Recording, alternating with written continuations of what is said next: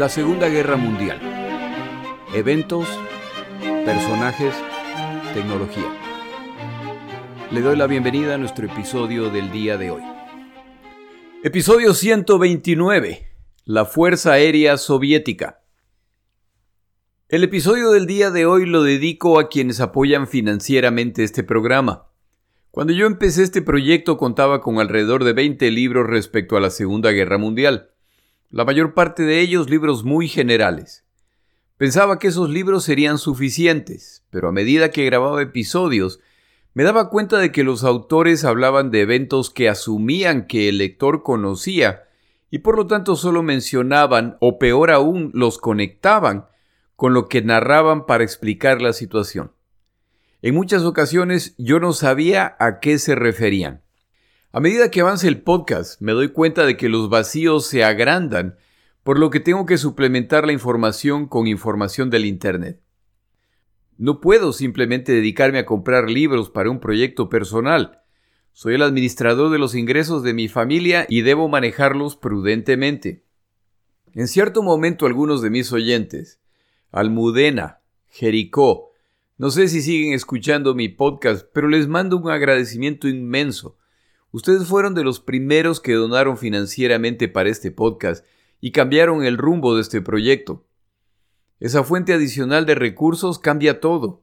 Con ese dinero que puedo gastar sin impactar las finanzas caseras, me dedico a comprar los libros que necesito.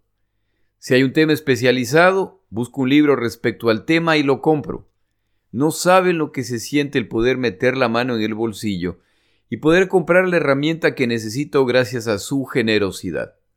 Les quedo por siempre agradecido. Ya que he dicho esto, aprovecho el momento para un comercial. Existen opciones para apoyar este podcast.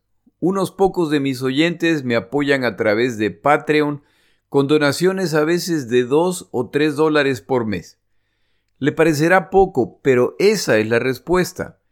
Hay miles de personas que escuchan mi podcast.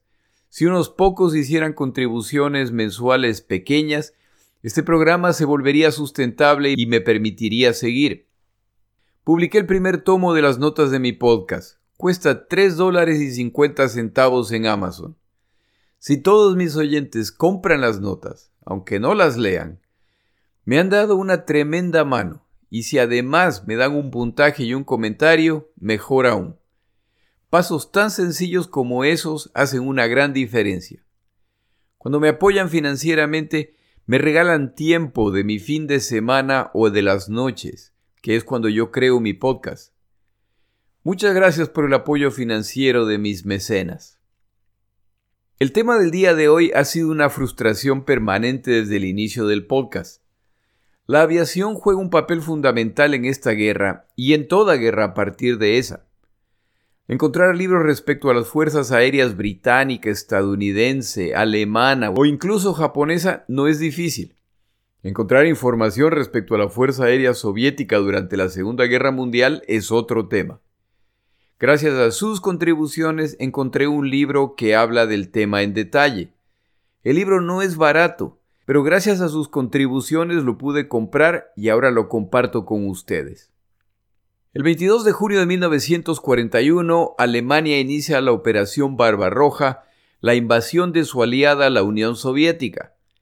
Este muy ambicioso ataque se lanza contra la nación territorialmente más grande del planeta en tres puntos distintos.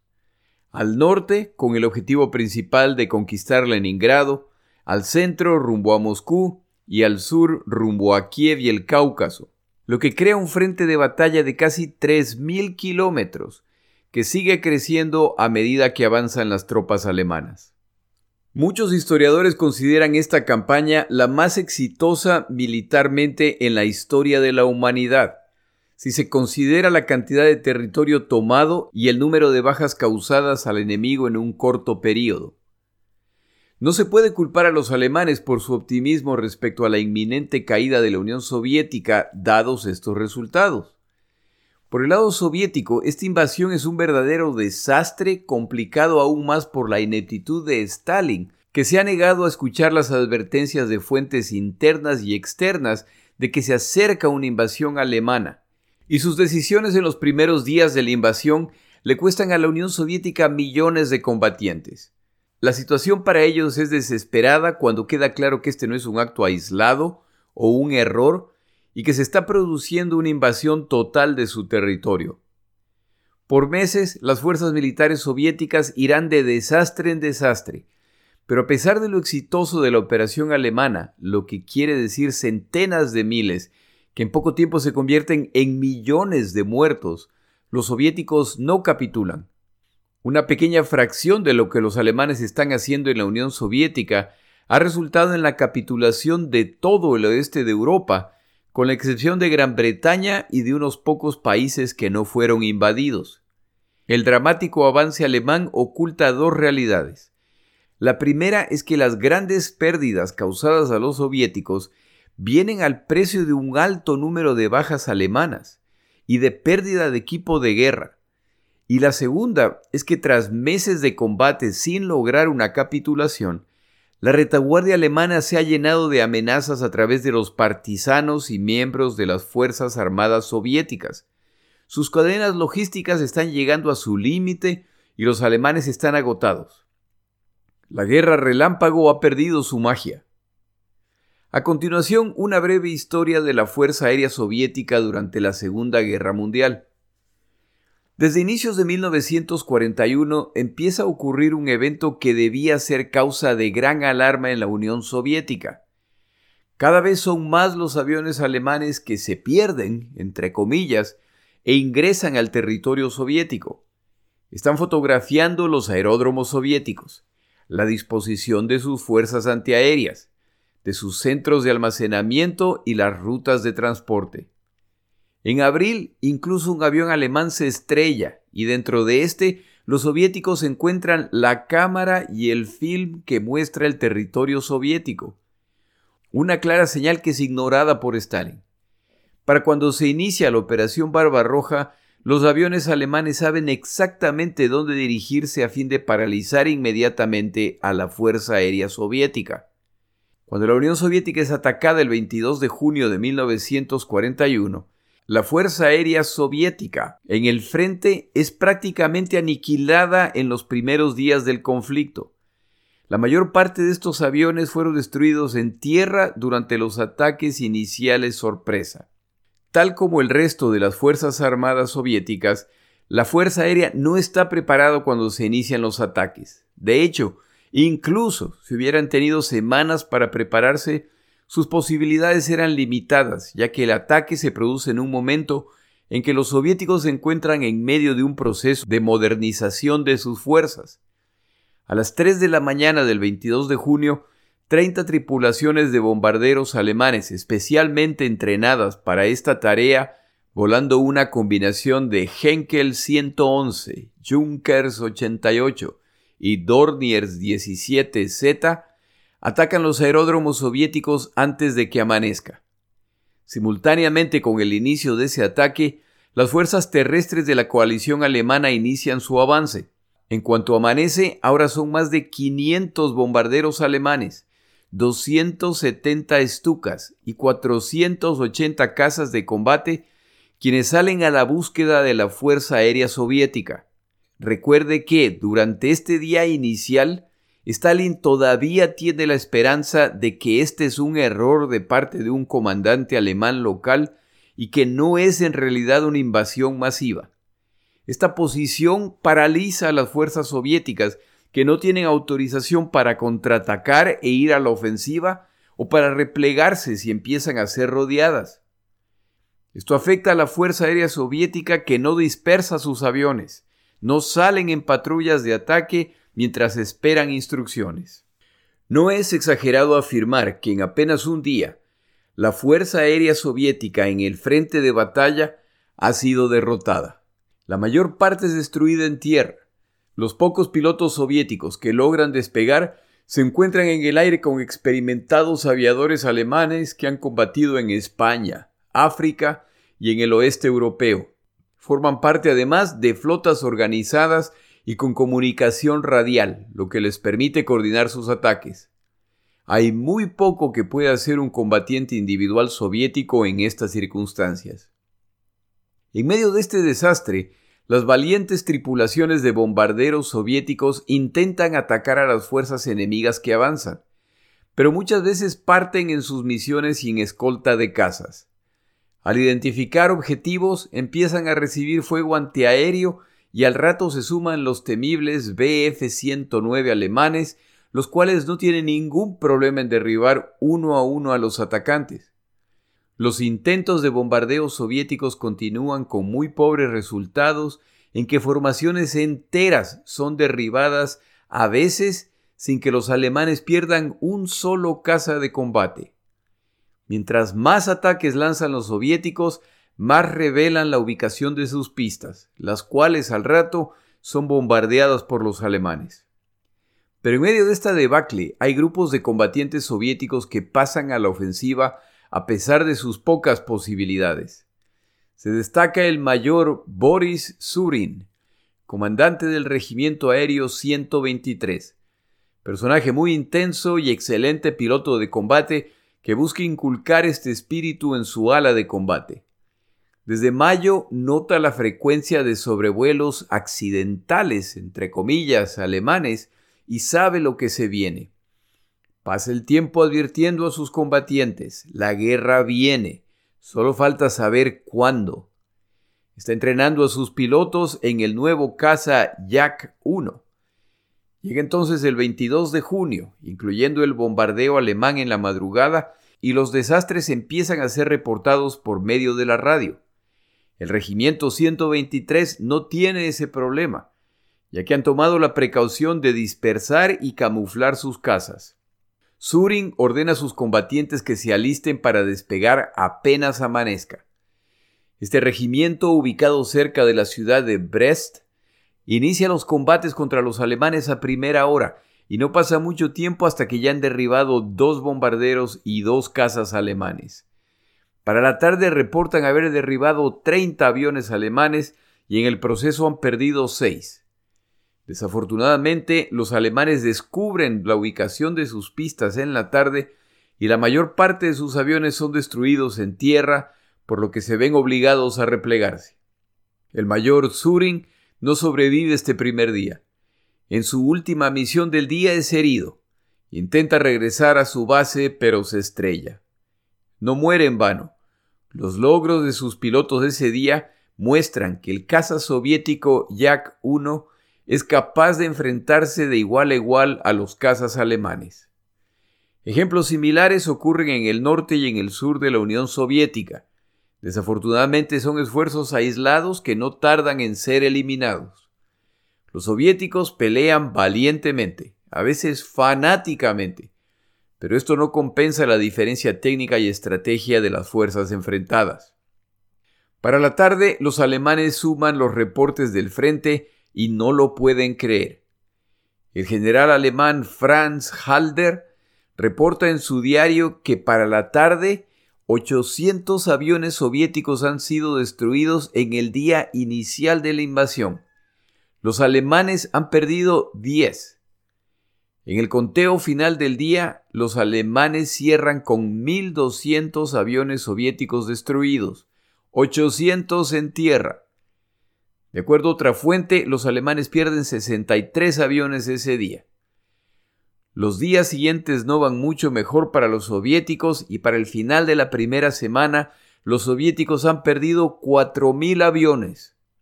Estos datos deben ser tomados con cautela ya que los pilotos tienden a ser muy optimistas respecto a su desempeño.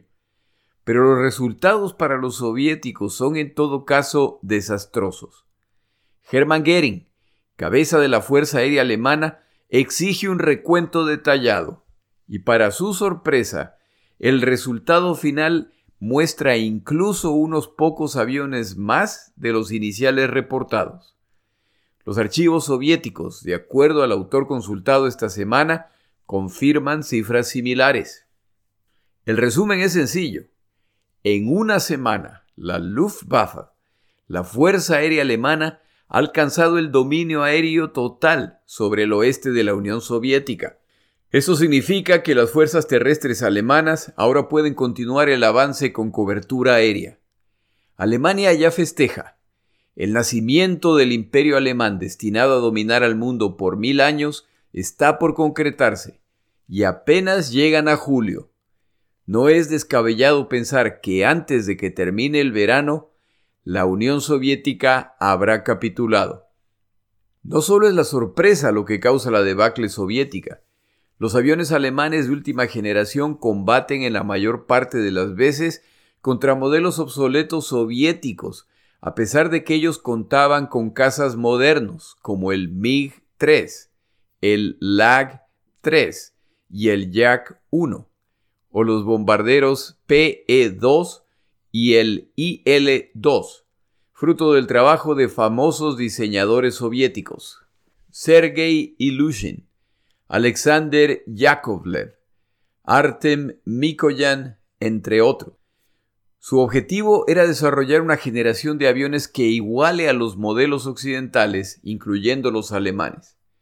Algunos de estos aviones son muy bonitos, en particular el MiG-3 es una preciosidad de avión. Los soviéticos se encontraban en el proceso de transición de los viejos modelos a los nuevos cuando se produce el ataque alemán.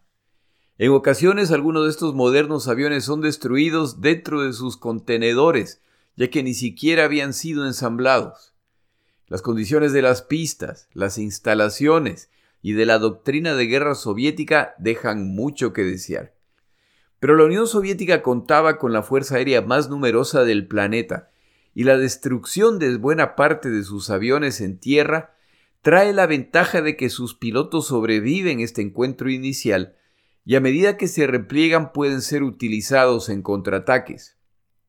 Ya termina el verano de 1941 y a pesar del optimismo y agresividad alemana, la guerra contra la Unión Soviética no parece estar acercándose a su fin.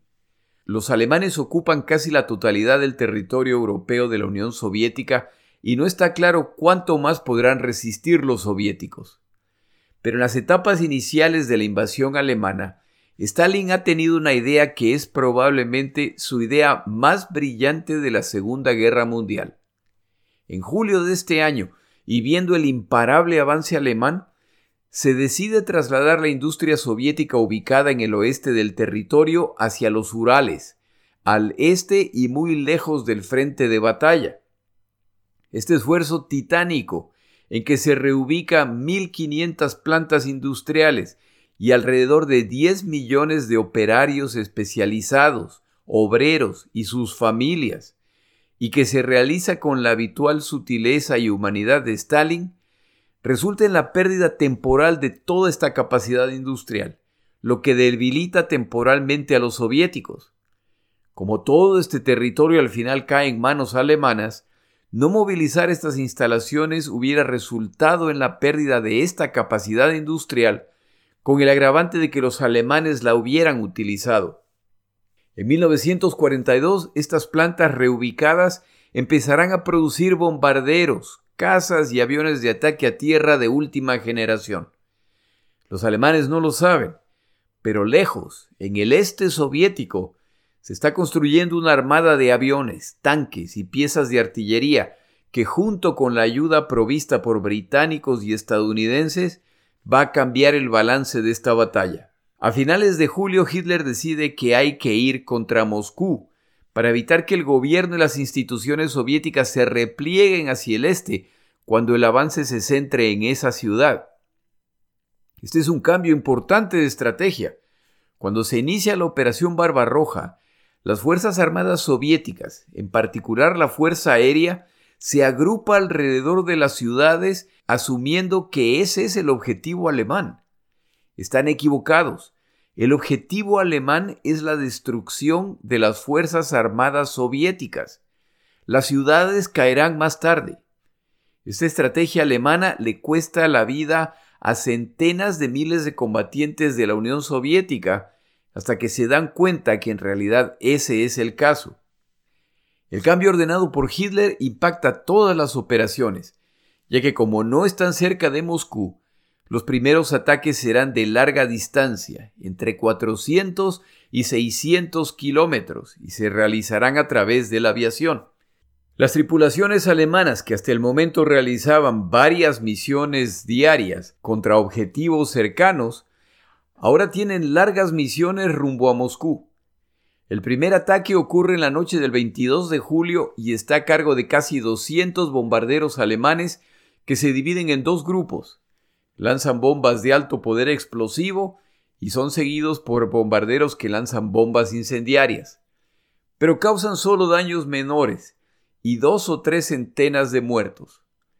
Los alemanes repiten estos bombardeos, pero poco a poco el número de bombarderos sigue disminuyendo los alemanes no tienen ni la logística ni el equipo para mantener este tipo de ataque desde esa distancia. Los bombardeos nocturnos a Moscú son recibidos por fuego antiaéreo que al menos un piloto alemán describía como algo que no había visto nunca antes, incluso sobre Inglaterra. Los soviéticos envían además cazas a interceptarlos, pero este es un ejercicio tremendamente peligroso, ya que tanto cazas como bombarderos vuelan en la noche con todas sus luces apagadas y sin tener la menor idea de dónde se encuentra el enemigo. Nadie dispara hasta estar seguro, ya que sus disparos delatarán su posición. El piloto soviético Víctor Talalikin se vuelve famoso al embestir a un bombardero alemán con su caza una vez que se queda sin munición.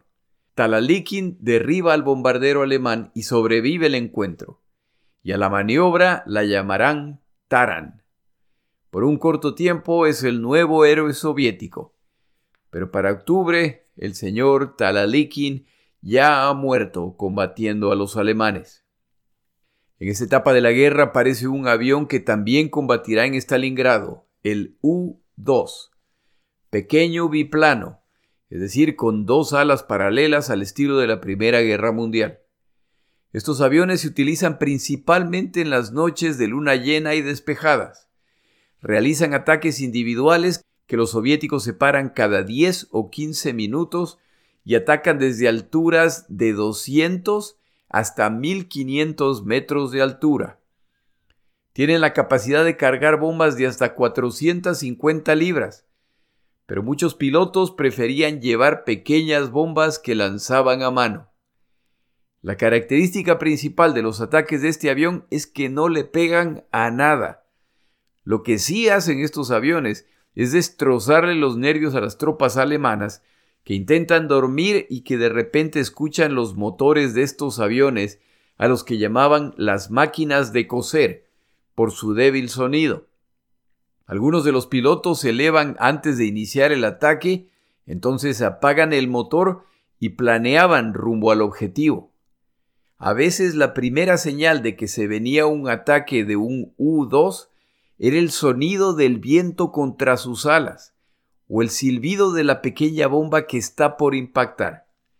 Estos aviones son el equivalente aproximadamente a los drones que vemos ahora volar sobre Ucrania. Tras lanzar la primera bomba, el piloto del biplano encendía su motor inmediatamente ya que desde tierra van a intentar darle con todo. No me quiero imaginar lo que le hacían los alemanes a estos graciosos pilotos cuando eran derribados. En ocasiones se despachan casas de combate a enfrentar a estos biplanos, pero atacar en la noche a estos aviones más lentos y que son capaces de volar como cometas, realizando maniobras que un avión moderno no puede realizar, era mucho más complicado de lo que uno se imagina. Las noches en los campamentos alemanes pasan en permanente alerta respecto al siguiente ataque, ya que una bomba bien ubicada les puede costar su arsenal o su centro de comando. Los alemanes se siguen acercando a Moscú y para noviembre parece que la ciudad caerá pero a medida que se acercan más y más cazas modernos soviéticos, los Yak 1, los MiG 3 y las pérdidas alemanas se siguen multiplicando. Ya cerca de Moscú los alemanes se llevan una desagradable sorpresa. El IL-2 Sturmovik, avión de ataque a tierra, aparece en números suficientes para preocupar a los alemanes uno de los bimotores de ataque a tierra más exitoso de la Segunda Guerra Mundial, ha hecho su aparición. Los éxitos alemanes en tierra son neutralizados por la aviación soviética. El mismo general Guderian daba cuenta de la agresividad y precisión de los aviadores soviéticos. Ya llega diciembre y las temperaturas continúan descendiendo. Y como los alemanes creían que ganaban esta guerra en dos meses, no se han preparado para las durísimas condiciones del invierno soviético. Esto no es culpa del general invierno, es culpa del general es que yo soy muy sabroso y esto lo gano en dos meses. Hace tanto frío para los soviéticos como para los alemanes. La falta de suministros apropiados para esta campaña paraliza las fuerzas alemanas que entre otras cosas carecen de aditivos para combustibles y lubricantes, por lo que sus operaciones blindadas y aéreas son limitadas o inexistentes. Los soviéticos no tienen ese problema y atacan a las fuerzas alemanas estáticas. Al final, como se ha explicado en otros episodios, la batalla de Moscú nunca ocurre y los alemanes sufren la derrota en tierra más severa hasta este momento de la guerra. Las pérdidas soviéticas en 1941 son desastrosas, pero igual lo son las alemanas a pesar de ser mucho menos numerosas. El ataque a la Unión Soviética les ha costado a los alemanes 20 veces el número de bajas que ocurrieron en el oeste de Europa. Están agotados y su fuerza militar se debilita. En 1942, y a medida que las plantas industriales que han sido movidas al este reinician operaciones, la fortaleza soviética se incrementa. No en vano, uno de los consejeros de Hitler, ya a finales de 1941, le anuncia que basado simplemente en los fríos números, y no se refiere al general invierno, la guerra está perdida. Tomamos una pausa en nuestro episodio.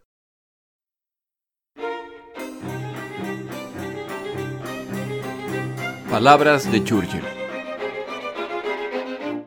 En 1939, cuando la Unión Soviética invade Polonia junto con Alemania, le piden a Winston Churchill su interpretación de la acción soviética.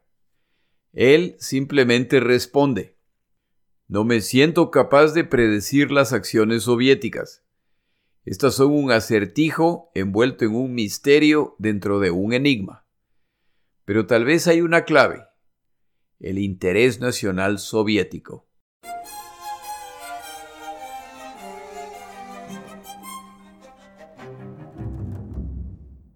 ...1942 se inicia con la retirada alemana de Moscú.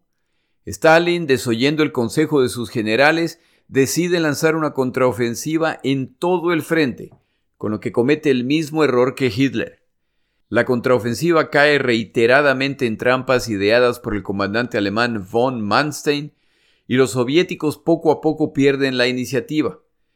Para el verano, los alemanes ya inician su ofensiva y recuperan parte del territorio perdido. Como la situación energética alemana se va complicando, deben dirigirse hacia el Cáucaso en busca del petróleo soviético. Si logran capturar esa zona, no solo que superan su dilema energético, sino que ponen a los soviéticos en aprietos al perder esa producción petrolera. Se inicia entonces el avance hacia el sur, el cual para finales del año ya tiene alemanes y soviéticos combatiendo por una ciudad que ni siquiera era parte del área inicial a ser conquistada. El nombre de la ciudad es Stalingrado. La batalla por esta ciudad tomará casi 200 días entre julio de 1942 y febrero de 1943, y como sabemos terminará con una contundente derrota alemana, pero solo tras sufrir los dos bandos una vez más un altísimo número de bajas. Los dos bandos necesitan enviar una parte considerable de sus fuerzas aéreas para intentar decidir la pelea, los soviéticos, por su parte, siguen desarrollando su estrategia de combate aéreo para enfrentar a los experimentados alemanes. Saben, en todo caso, que no pueden sufrir pérdidas similares a las de 1941. A medida que avance el año, más y más plantas industriales en los Urales se suman a la producción de material de guerra, en particular de aviación. A esto se suman los aviones de combate que reciben de británicos y estadounidenses como parte del programa de préstamo arriendo. La batalla de Stalingrado puede ser dividida en una etapa defensiva, en la que los soviéticos intentan detener el avance alemán hacia la ciudad y más tarde dentro de la ciudad, y la etapa ofensiva, cuando los soviéticos lanzan un contraataque en el que rodean y destruyen al sexto ejército alemán. El desarrollo de la doctrina soviética de combate aéreo en 1942 busca aprender de los errores de 1941 y una de las decisiones que toma Stalin es que comandantes que mostraron iniciativa y buenos resultados en 1941 deben comandar en zonas críticas. Pero no hay que olvidar que en la Unión Soviética nombramientos militares muchas veces estaban conectados más con el apego a la visión de Stalin respecto al socialismo que a la capacidad militar del nominado. Este obstáculo es finalmente superado en 1943. Con las lecciones aprendidas y con Novikov nombrado comandante de la Fuerza Aérea, se realizan cambios y el comando de unidades está cada vez más en manos de aquellos que han peleado contra los alemanes. Se ejecutan los primeros ataques masivos contra posiciones alemanas. Novikov no tiene problemas en copiar las tácticas alemanas que funcionan. Para este fin forma el Consejo Militar de la Fuerza Aérea para estudiar las lecciones aprendidas de la Luftwaffe. Este esfuerzo resulta en innovaciones que les ayudarán en combates futuros. A pesar de la ventaja en doctrina de guerra y equipo de los alemanes, los soviéticos tienen la ventaja de conocer el terreno y de estar mucho más adaptados al combate invernal. Uno de los cambios principales es que las alas de combate soviéticas ahora están subordinadas a un comando operacional que coordina las operaciones totales y que mantiene la visión estratégica, no solo la táctica. Este será uno de los mayores desafíos para los soviéticos, mucho más tendientes a la decisión local. Al menos cuentan con la ventaja de que la fortaleza de su fuerza aérea se sigue incrementando. Como la captura del Cáucaso es el objetivo principal alemán en 1942, buena parte de su fuerza aérea, 1.640 aviones, que incluyen 970 bombarderos, 510 cazas de combate y 160 aviones de exploración, son enviados a la zona y como son los atacantes, en muchas ocasiones superan el número de aviones soviéticos hasta en 4 a 1. Los soviéticos se apresuran a reforzar sus flotas en la zona y muchos de los aviones enviados son de las nuevas generaciones. A diferencia de las etapas iniciales de la guerra, los alemanes no contarán con el dominio aéreo absoluto. Pero los combatientes y comandantes soviéticos todavía sufren debido a las recientes purgas militares y las drásticas medidas a las que tiende Stalin.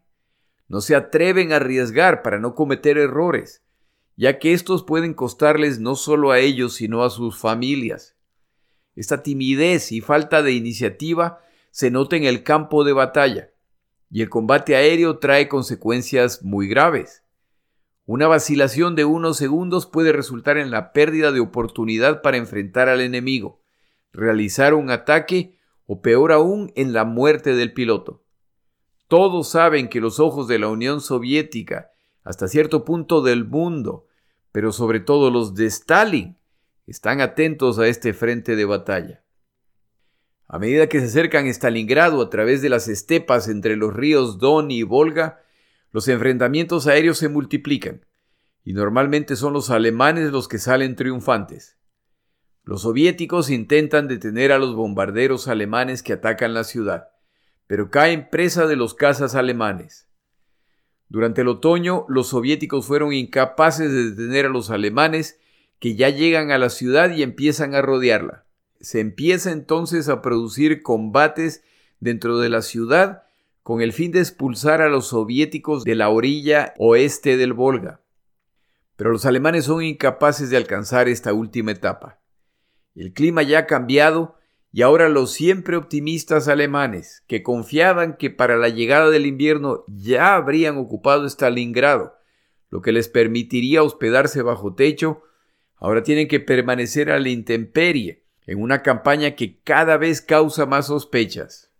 A pesar del optimismo expresado públicamente por Hitler, las cosas no van bien. Y la diferencia más clara es que a pesar de su superioridad en equipo y tácticas, los alemanes ya no son capaces de mantener el dominio aéreo e intentarlo les sigue costando aviones de combate frente a la aparentemente inagotable oleada de recursos soviéticos. Para finales del año ya queda claro que la fuerza alemana ha sufrido pérdidas irrecuperables, no solo en el aire, sino en tierra, y la agresividad soviética se sigue incrementando.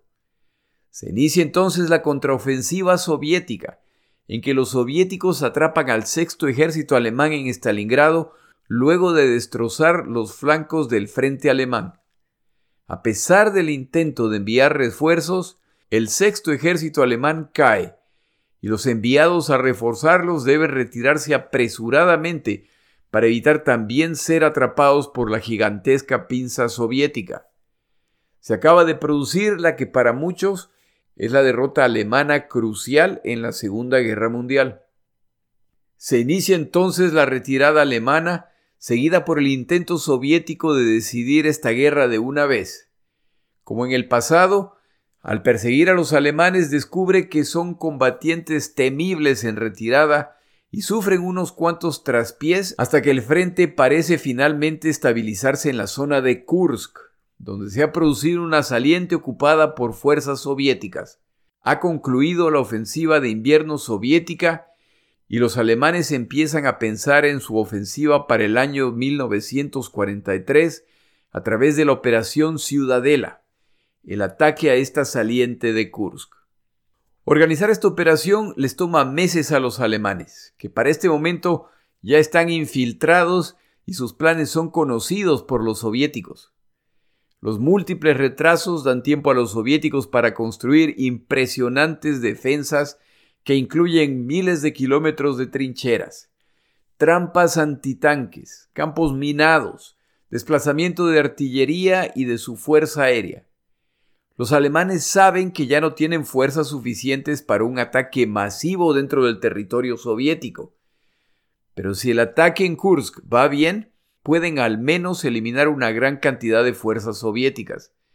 Si el ataque en Kursk va fantásticamente bien, entonces pueden tal vez incluso lanzarse en una nueva ofensiva dentro del territorio soviético. El ataque de la Operación Ciudadela se hará al mejor estilo de la guerra relámpago. Los agresivos y rápidos ataques de blindados alemanes, apoyados por cazas que aseguran el control aéreo, y los ataques de bombarderos a posiciones enemigas, seguidos por el avance de la infantería para asegurar las posiciones capturadas solamente para volver a lanzarse al ataque. Desafortunadamente para los alemanes, para estas alturas de la guerra, esta estrategia ya es conocida y como se mencionó antes, para colmo, los soviéticos ya están al tanto de que se viene el ataque. Para este ataque los alemanes han agrupado dos terceras partes de su fuerza aérea en la Unión Soviética. Unidades destacadas en Francia, Alemania y Noruega son trasladadas a este sitio de batalla. Así de importante era esta operación. Participarán alrededor de 1.800 aviones de distintos tipos. Los alemanes lo lanzarán todo. El bando soviético reunirá casi 2.700 aviones de todo tipo. De acuerdo al autor consultado esta semana, la capacidad soviética de producción de aviones de combate se ha triplicado para el momento de la batalla de Kursk y ya solo producen aviones de última generación capaces de enfrentarse de igual a igual con los Bf-109 o los FW-190 alemanes. El mayor desafío es entrenar pilotos que puedan tomar ventaja del desempeño de estos aparatos. Finalmente se suman en grandes cantidades los IL-2 Sturmovik, los temibles aviones de ataque a tierra. Pero los soviéticos siguen teniendo el problema de que su doctrina de combate todavía no ha madurado y que muchos de sus pilotos enviados son novatos con limitadas horas de vuelo. Estos se enfrentarán a la crema innata de los aviadores alemanes. La gran diferencia en número de aviadores y máquinas a favor de los soviéticos será apenas suficiente para detener a los alemanes. Los dos bandos enfrentan problemas con sus retaguardias. El 22 de mayo los alemanes lanzan un bombardeo masivo contra la central de trenes de Kursk, los soviéticos despachan casas de combate a enfrentarlos y el ataque alemán causa daños limitados. Intentan nuevamente el 2 y el 3 de junio. Esta vez paralizan la central ferroviaria pero en pocas horas se reinician las operaciones. De acuerdo a los soviéticos, 145 aviones alemanes son derribados. Los soviéticos dicen perder 27 aviones. Los alemanes no volverán a intentar bombardeos diurnos. Por su parte, la retaguardia alemana ya es un infierno lleno de partisanos, quienes no tienen problemas para ocultarse después de sus ataques contra trenes o puentes en las abundantes zonas boscosas y pantanosas. Parte de las fuerzas alemanas que se dirigen al frente deben ser desviadas para proteger la retaguardia. La Fuerza Aérea Soviética intenta detener el avance alemán, pero tienen el mismo problema que tiene todo el mundo. El bombardeo de precisión es muy difícil de lograr y los ataques de sus bombarderos contra las fuerzas alemanas en movimiento son muy poco efectivos. Lo siguen intentando, pero el costo en naves y tripulaciones es alto. Logran más éxito los ataques nocturnos que cada vez son más numerosos. Los alemanes intentan contraatacar utilizando baterías antiaéreas ayudadas por potentes luces nocturnas. Los alemanes no cuentan con todos los cazas que desearían, ya que buena parte se encuentran combatiendo los bombardeos británico-estadounidenses del territorio alemán. Los ataques diurnos soviéticos son más bien ataques de acoso a las unidades alemanas que se movilizan en el frente. Estos ataques, que por su número eran difíciles de predecir, de vez en cuando impactan algún punto vital de la columna alemana, que retrasa el ataque, pero nunca estuvieron cerca de detener el avance de las fuerzas alemanas. Finalmente llega julio, y los alemanes están listos para lanzar su ataque. Los soviéticos también están listos. Esta vez no habrá sorpresas. La madrugada del 5 de julio, horas antes de que los alemanes inicien el ataque, 100 casas de combate soviéticos escoltan a una centena de aviones de ataque a tierra para atacar los puntos de concentración para esta invasión. Confían en encontrar a los bombarderos en el momento en que son armados para destruirlos en tierra. Los soviéticos no lo saben, pero los alemanes cuentan con radares que los delatan y los alemanes inmediatamente despachan interceptores para detenerlos. Amanece y ya se acercan los aviones soviéticos, pero los están esperando los cazas alemanes y se produce un desastre. Los pilotos alemanes han alcanzado la altura ideal y ahora se lanzan contra los soviéticos, y en la breve y violenta batalla derriban más de 120 aviones soviéticos. Los pocos bombarderos soviéticos que logran penetrar esta línea defensiva ahora se enfrentan al fuego antiaéreo. Las pérdidas son más del 60% en este ataque que no solamente falla, sino que permite a los alemanes alcanzar el dominio aéreo en este sector durante las primeras horas de la ofensiva. Esta batalla ocurre en la ciudad de Kharkov, en la que tristemente en el año 2023 se sigue combatiendo esta vez entre rusos y ucranianos. Se ha iniciado la Operación Ciudadela, que busca encerrar a los combatientes soviéticos en la saliente de Kursk, por lo que se producen dos ataques, uno al norte de la saliente y uno al sur. El combate aéreo se multiplica sobre el campo de batalla. En ocasiones son más de 200 aviones los que se enfrentan. Los aviadores alemanes buscan apoyar el avance de sus fuerzas terrestres y bombardear las posiciones soviéticas. Los aviadores soviéticos buscan detener los ataques alemanes y atacar a las fuerzas que avanzan. Los dos bandos buscan además atacar la retaguardia enemiga en combates aislados que se producen a lo largo del día. Los alemanes muestran su disciplina, principalmente al escoltar a los bombarderos. Los soviéticos dispersan sus casas para realizar múltiples ataques pequeños en todo el frente. Esto resulta en que estos grupos de atacantes soviéticos carecen de la concentración de fuerza para atacar a las formaciones alemanas. Se sigue consolidando el control aéreo alemán del campo de batalla, al carecer los soviéticos de un centro único de control desde tierra que coordine y dirija los ataques. Entra en batalla nuevamente el IL-2 de ataque a tierra y esta vez despachan veteranos de la batalla de Stalingrado con la tarea de detener el avance blindado alemán. Realizan ataques de baja altura en que destruyen alrededor de 30 tanques alemanes y múltiples vehículos de apoyo. Para lograrlo deben pagar un alto precio en aviones perdidos. Los combates en el sur y en el norte de la saliente se producen a lo largo del día, y está claro que los experimentados pilotos alemanes llevan las de ganar.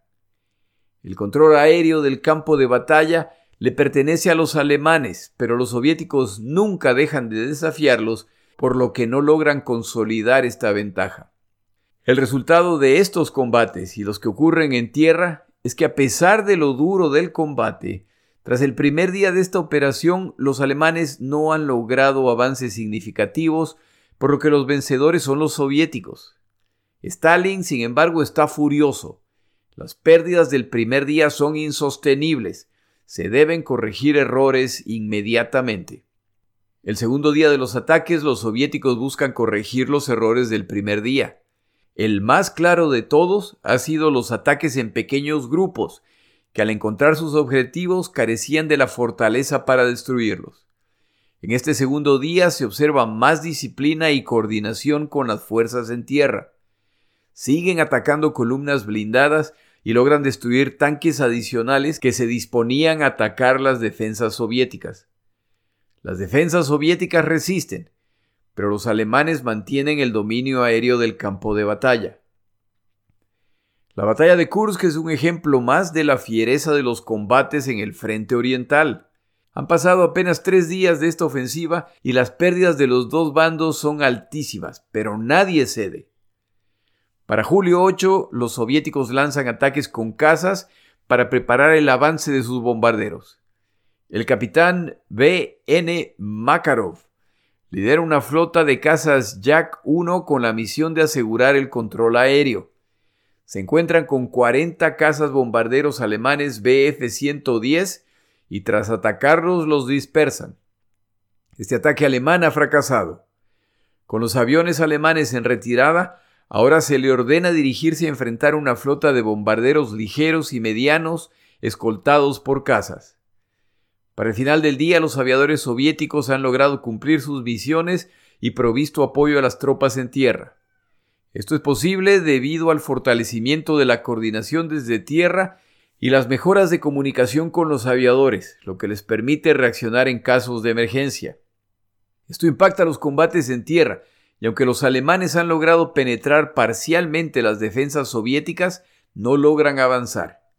Para el 10 de julio, los soviéticos han prácticamente detenido a los alemanes y estos empiezan a concentrar fuerzas para un avance contra posiciones soviéticas debilitadas. Esto abre oportunidades para los ataques aéreos soviéticos contra estas concentraciones de fuerzas. Los soviéticos nuevamente despachan por delante casas de combate para eliminar cualquier resistencia, y detrás de ellos salen los bombarderos soviéticos para atacar a las fuerzas en tierra. Estos ataques son parcialmente exitosos, pero muestran una clara realidad. La Fuerza Aérea Alemana ya carece de la capacidad para operaciones ofensivas importantes. Los alemanes se están debilitando. La estrategia soviética se repite al día siguiente con resultados aún mejores.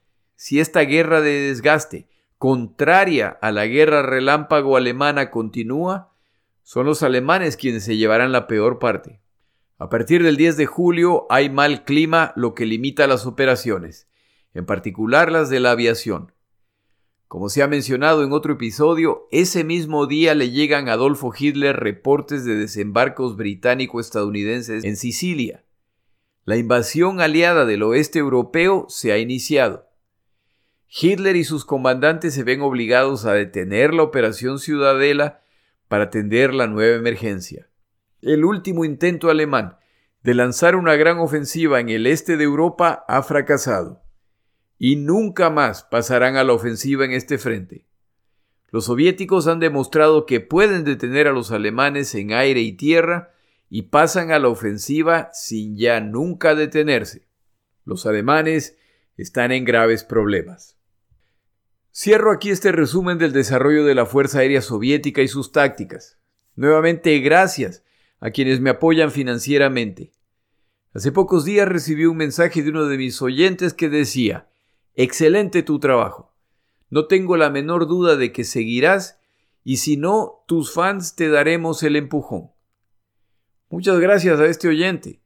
Si realmente quiere darme un empujón, contribuya financieramente para este proyecto.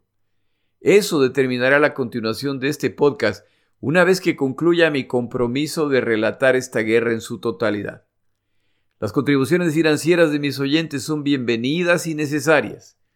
Si un número pequeño de oyentes se compromete, este proyecto se vuelve sustentable. Tomo una pausa de dos semanas para disfrutar de la Semana Santa junto con mi familia.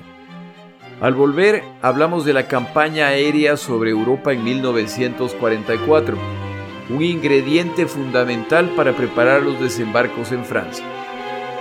Mi nombre es Jorge Rodríguez. Gracias por acompañarme. Para información adicional respecto a este episodio, las notas de este podcast, que incluyen la narración de este episodio, así como acceso a resúmenes, videos, documentales y materiales adicionales gratuitos disponibles en el Internet, por favor vaya a Amazon y busque el libro La Segunda Guerra Mundial, Eventos, Personajes, Tecnología. Al comprar estas notas me ayuda y me apoya financieramente.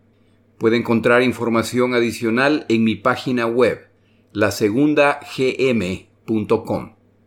Muchas gracias.